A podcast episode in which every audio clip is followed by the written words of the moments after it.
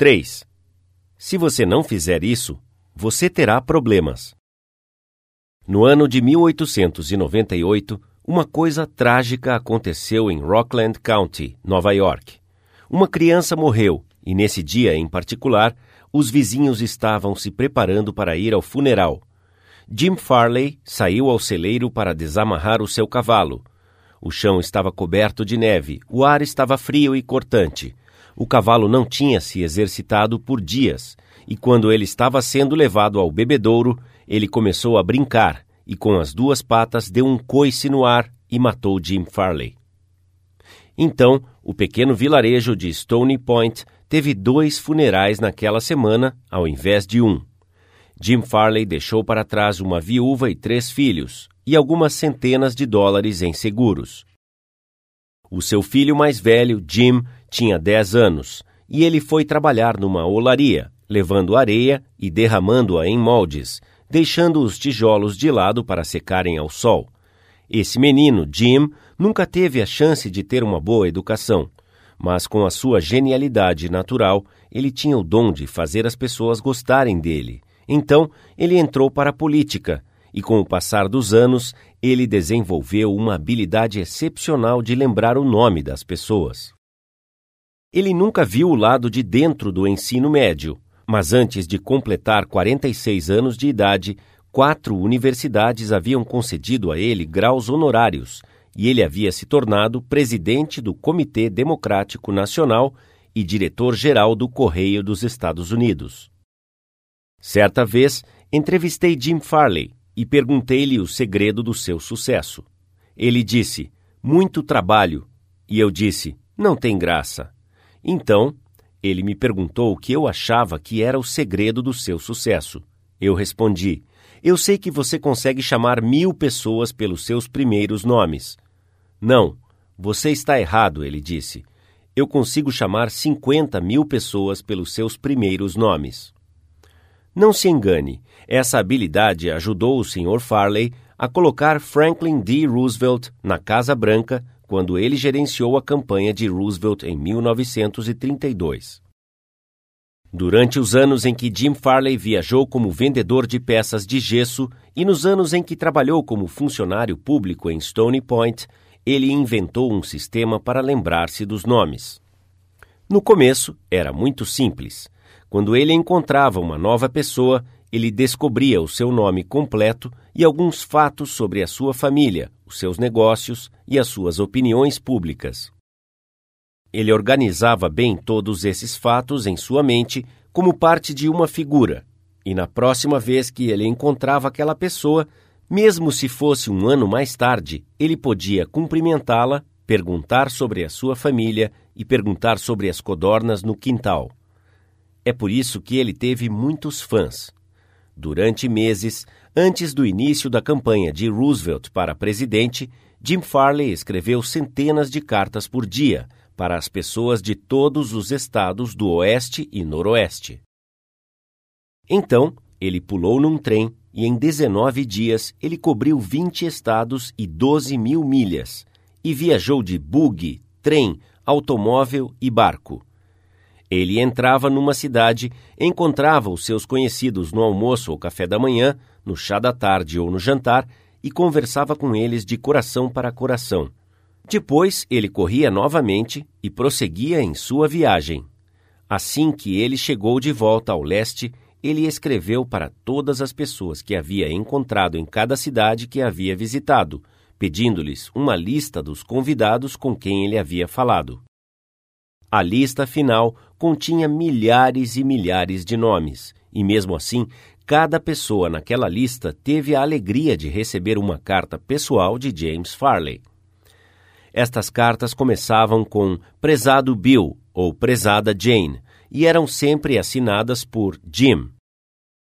Jim Farley descobriu cedo na vida que a maioria das pessoas está mais interessada em seu próprio nome do que em todos os outros nomes juntos sobre a face da terra. Lembre-se daquele nome e simplesmente o chame, e você terá feito um elogio sutil e muito eficiente. Mas esqueça-o ou escreva-o incorretamente e você se coloca em grande desvantagem. Por exemplo, uma vez eu organizei um curso sobre como falar em público em Paris e enviei cópias de formulários aos americanos residentes naquela cidade. Digitadores franceses, com pouco conhecimento aparente da língua inglesa, preencheram os nomes e naturalmente cometeram erros. Um homem, o gerente de um grande banco americano em Paris, escreveu-me uma carta repreendendo-me fortemente porque o seu nome estava incorreto. Às vezes, é difícil lembrar um nome, especialmente se for difícil de pronunciar. Ao invés de tentar aprendê-lo, muitas pessoas o ignoram ou chamam aquela pessoa por um apelido fácil. Sid Levy visitou um cliente muitas vezes, cujo nome era Nicodemos Papadoulos. A maioria das pessoas simplesmente o chamava de Nick.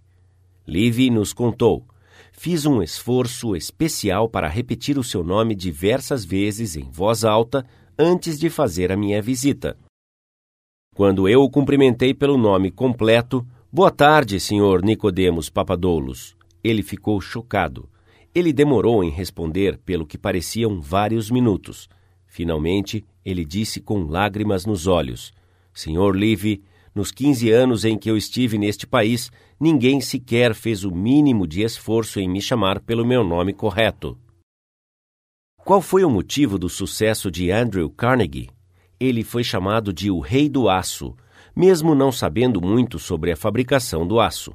Centenas de pessoas trabalhavam para ele, e elas sabiam mais sobre aço do que ele, mas ele sabia como lidar com as pessoas, e foi por isso que ele ficou rico.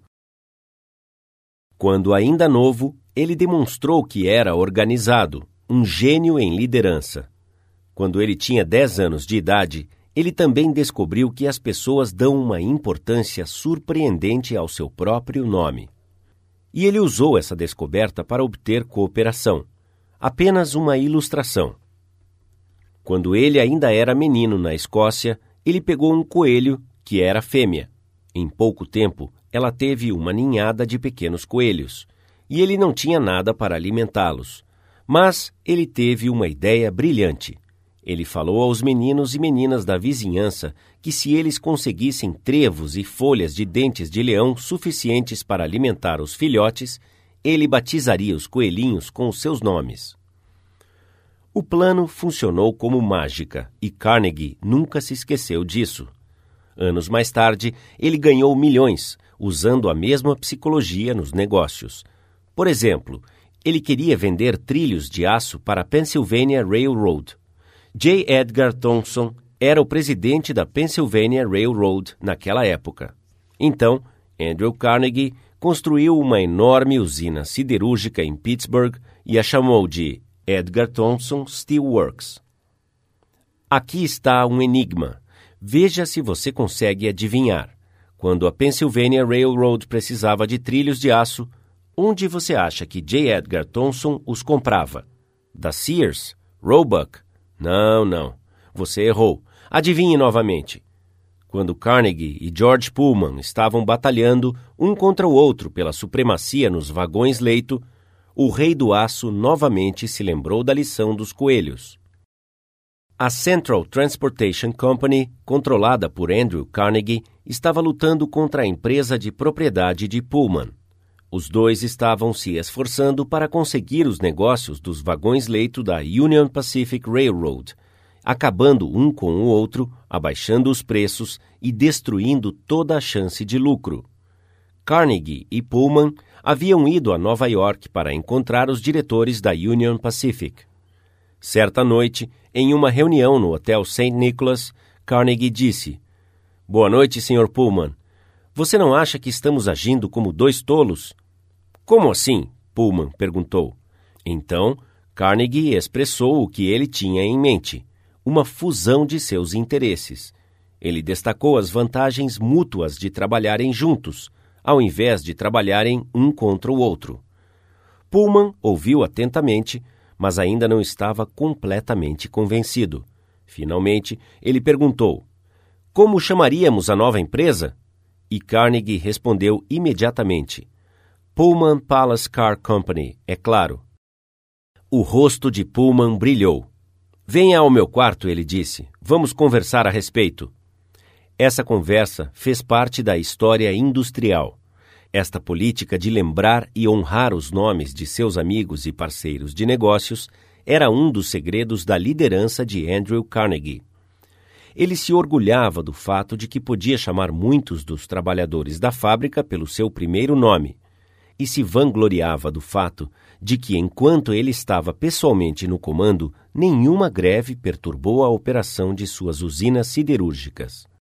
Benton Love, presidente da Texas Commerce Bank Shares, acredita que quanto maior a empresa fica, mais fria ela se torna. Uma forma de aquecê-la, ele disse, é lembrar-nos dos nomes das pessoas. O executivo que me diz que não pode se lembrar de nomes está me dizendo ao mesmo tempo que não consegue se lembrar da parte mais importante de seu negócio e está operando em areia movediça. Karen Kirsch, de Rancho Palos Verdes, Califórnia, uma comissária da TWA, adotou a prática de aprender os nomes de muitos passageiros em sua cabine, tanto quanto possível, e usá-los enquanto os servia. Isso resultou em muitos elogios sobre o serviço, expressado diretamente a ela e à companhia aérea. Um passageiro escreveu: Fazia algum tempo que eu não voava com a TWA, mas de agora em diante vou voar somente com a TWA. Sinto que a sua companhia aérea se tornou um tanto personalizada, e isso é importante para mim. As pessoas são tão orgulhosas de seus nomes que elas tentam perpetuá-los a qualquer custo. Até o velho e calejado fanfarrão P.T. Barnum, o maior apresentador de sua época, triste porque não teve nenhum filho para continuar o nome da família, ofereceu ao seu neto, C.H. Seeley, 25 mil dólares se ele adotasse o nome de Barnum Seeley. Por muitos séculos, nobres e magnatas financiavam artistas, músicos e autores para que os seus trabalhos artísticos fossem dedicados a eles. Bibliotecas e museus devem as suas mais ricas coleções a pessoas que não podiam suportar o fato de que os seus nomes pereceriam da memória da sua raça. A Biblioteca Pública de Nova York tem as suas coleções Astor e Lennox, o Metropolitan Museum perpetua os nomes de Benjamin Altman e J.P. Morgan. E quase todas as igrejas são embelezadas por vitrais comemorando os nomes dos seus doadores. Muitos prédios da maioria das universidades levam os nomes dos doadores, que contribuíram com grandes somas em dinheiro para obter essa honra. A maioria das pessoas não se lembra de nomes, pelo simples motivo que não dedicam o tempo e a energia necessários para concentrar, repetir e gravar nomes indelevelmente em suas mentes. Eles inventam desculpas, ou eles estão muito ocupados. Mas eles provavelmente não estavam mais ocupados do que Franklin D. Roosevelt. E ele dedicou tempo para lembrar e recordar até o nome dos mecânicos que ele encontrava. Aqui está uma ilustração a organização Chrysler construiu um carro especial para o Sr. Roosevelt, que não conseguia usar um carro normal porque as suas pernas eram paralisadas. W. F. Chamberlain e um mecânico o entregaram na Casa Branca. Eu tenho à minha frente uma carta do Sr. Chamberlain, relatando as suas experiências. Eu ensinei ao presidente Roosevelt como operar um carro com vários dispositivos fora do comum, mas ele me ensinou muito sobre a arte de lidar com pessoas. Quando eu passei pela Casa Branca, o Sr. Chamberlain escreveu, o presidente estava extremamente alegre e bem-humorado. Ele chamou-me pelo meu nome, fez-me sentir muito confortável e impressionou-me particularmente pelo fato de que ele estava vitalmente interessado nas coisas que eu tinha para mostrar e contar-lhe. O carro foi projetado de tal forma que poderia ser operado apenas com o uso das mãos. Uma multidão se ajuntou para ver o carro. E ele disse: Eu o acho maravilhoso. Tudo o que você tem a fazer é apertar um botão e ele começa a mover e você pode dirigi-lo sem nenhum esforço. Eu o acho fantástico, não sei o que o faz mover. Gostaria de ter o tempo de desmontá-lo para ver como funciona. Quando os amigos e associados de Roosevelt admiraram a máquina, ele disse em sua presença: Sr. Chamberlain, eu certamente aprecio todo o tempo e esforço que o senhor dedicou desenvolvendo este carro. Certamente é uma obra de arte.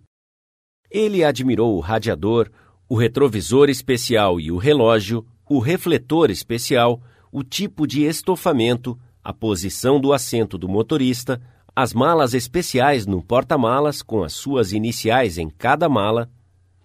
Em outras palavras, ele percebeu cada detalhe no qual eu havia dedicado tempo pensando e refletindo.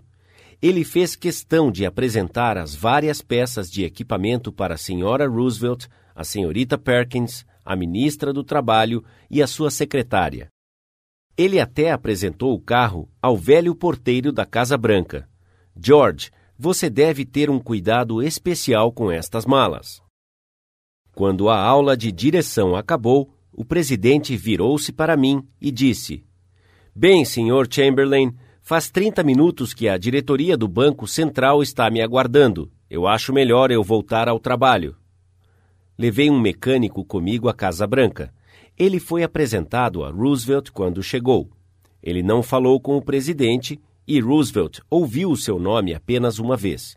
Ele era um homem tímido e sempre ficava em segundo plano. Mas antes de nos deixar, o presidente procurou o mecânico, o cumprimentou, o chamou pelo nome e agradeceu por ter vindo a Washington. E não havia nada de superficial em seu agradecimento. Ele foi sincero no que dizia. Eu senti isso. Alguns dias após retornar a Nova York, eu recebi uma foto autografada pelo presidente Roosevelt e um pequeno bilhete de agradecimento, novamente expressando a sua apreciação pela minha assistência. Como ele encontrou tempo para fazer isso é um mistério para mim. Franklin D. Roosevelt sabia que uma das formas mais simples, evidentes e importantes de obter boa vontade era lembrar-se dos nomes e fazer as pessoas se sentirem importantes. Mas quantos de nós fazemos isso?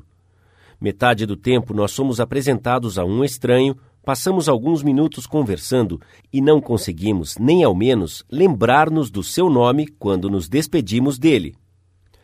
Uma das primeiras lições que um político aprende é essa: recordar-se do nome de um eleitor é conquistá-lo, esquecê-lo significa perdê-lo. E a capacidade de lembrar-se de nomes é tão importante nos negócios e nos contatos sociais quanto na política. Napoleão III, o imperador da França e sobrinho do grande Napoleão, gabava-se de que, apesar de todas as suas obrigações reais, ele conseguia lembrar-se do nome de cada pessoa que ele encontrava. A sua técnica, simples. Se ele não ouvia o nome distintivamente, ele dizia: Perdoa-me, eu não ouvi claramente o seu nome. E se fosse um nome incomum, ele diria: Você poderia soletrá-lo? Durante uma conversa, ele se esforçava em repetir o nome diversas vezes e tentava associá-lo em sua mente com as características da pessoa, a sua expressão e aparência geral.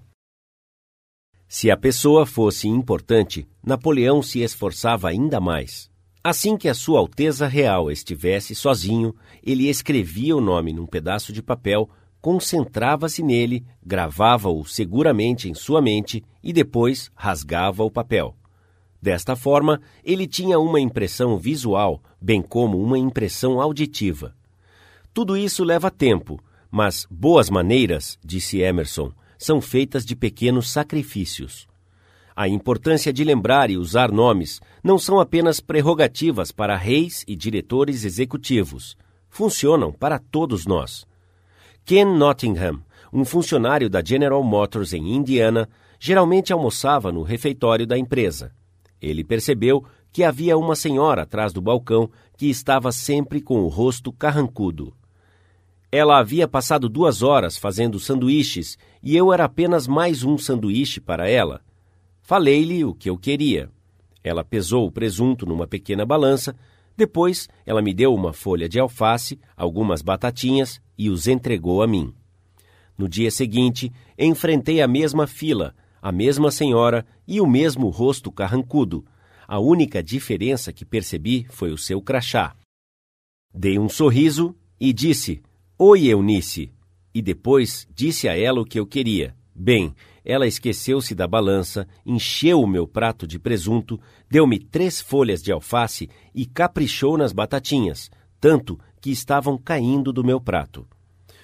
Nós devemos estar cientes da mágica contida num nome, e percebi que este item é completa e inteiramente de propriedade da pessoa com quem estamos lidando, e mais ninguém. O nome é que distingue um indivíduo, ele torna a pessoa singular entre todas as outras. As informações que estamos compartilhando ou o pedido que estamos fazendo se tornam especiais quando abordamos a situação com o nome do indivíduo. Desde a garçonete ao executivo sênior, o nome fará mágica quando nós lidarmos com os outros. Princípio 3. Lembre-se que o nome de uma pessoa é o som mais doce e mais importante em qualquer idioma para aquela pessoa.